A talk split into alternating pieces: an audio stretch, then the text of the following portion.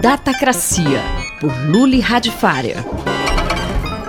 Luli, há quem diga que a guerra na Ucrânia é uma volta às guerras de trincheiras. Outros defendem que ela é a guerra do futuro. Qual a sua opinião? Bom, eu não sou especialista em guerra, mas eu acredito que ela é a guerra do futuro, sem dúvida. Né? Na verdade, ela chocou muita gente, porque a gente já imaginava, né? Desde as operações dos Estados Unidos no Oriente Médio, a gente já imaginava que uma guerra de trincheira, é, invadindo cidade, com gente no meio da lama e tal, tanque, não ia acontecer mais. Mas, na verdade, o que acontece é que a, a Rússia avançou para cima da Ucrânia achando que era um país pequeno, só que todo o Ocidente resolveu apoiar a Ucrânia. De repente você passa a ter uma, uma guerra que as potências elas têm uma igualdade de força mais próximo. Quer dizer, a Europa toda apoia a Ucrânia, mas tem medo da Rússia, então não dá avião caça supersônico. Do outro lado, a Rússia achava que ia ser fácil e não vai bem preparada para a luta. Então a gente está vendo o que é uma guerra real, quer dizer, uma guerra entre dois países que, eh, se eles não são equivalentes, as forças militares deles são muito próximas. Faz sentido. Há inclusive algumas restrições, como o uso de caças supersônicos, como você falou, mas além da novidade nos armamentos, como essa guerra é diferente? Hein? Primeiro, porque ela tem mais tecnologia do que todas as outras e a tecnologia é mais barata. Imagina, uma comunicação entre trincheiras em 1914 era quase impossível. Em 1939, 1940, GPS não existia, né? Hoje a gente tem coisas tipo um drone que é descartável, quer dizer, um drone que ele é tão barato, você enfia uma bomba nele, manda o drone para cima, e o drone explode junto, tudo bem. Ele era baratinho, a, a, a bomba custa mais caro que o, o drone. Né? Você tem um monte de tecnologia caseira que o sujeito consegue fazer muito simples, né? Você consegue transformar o seu telefone numa bomba e outras coisas do gênero. Mas é claro que tem também um monte de novas tecnologias que não estão ligadas a armamento, né? E essas devem ter um impacto muito mais bacana do que um míssil ou do que uma bala ou do que uma granada. Que tipo de tecnologias você fala, Luli?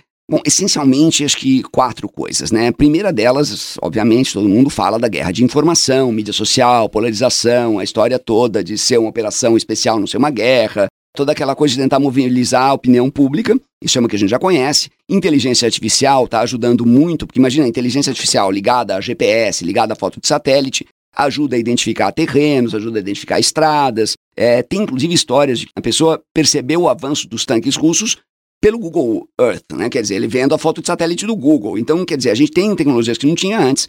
Agora, as duas novidades maiores mesmo são a internet por satélite, né? uma internet que não precisa de cabo, que aqui no Brasil a gente usa em áreas muito remotas, mas sempre foi uma coisa muito cara, muito difícil. Hoje em dia você tá, tem gente usando a Starlink até mesmo dentro de São Paulo, quer dizer, porque o cara não quer passar cabo, ele vai usar uma rede por satélite, que é essa rede mais rápida. Então essa rede está eh, começando a se tornar mais popular né? E também a guerra cibernética. Né? Uma coisa que Rússia e Ucrânia são iguais, elas são igualmente perigosas como potências cibernéticas. Então você está tendo uma enorme guerra que está acontecendo debaixo do pano ali de sabotagem entre dois países e que está mostrando um monte de coisa para muita gente. Ela não é visível porque os dois são muito fortes. Se a Ucrânia fosse um, um país menos forte digitalmente, a Rússia tinha dado um blackout naquele país em dois dias, e daí era muito mais fácil invadir. No que isso pode mudar o ambiente social em que vivemos? A guerra é muito usada né, para popularização de novas tecnologias. Né? Então, eu acho que assim, é uma coisa que eu falo lá na ECA há muito tempo, a ideia de datacracia, né? quer dizer que hoje em dia você está mudando para um regime pós-democrático em que uh, a ciência de dados é cada vez mais importante para tomar decisões uh, sociais, decisões de governo. E o que a gente vê nessas mudanças todas, na, no poder da informação na guerra, a gente sempre falou muito de informação em guerra, como espionagem, etc.,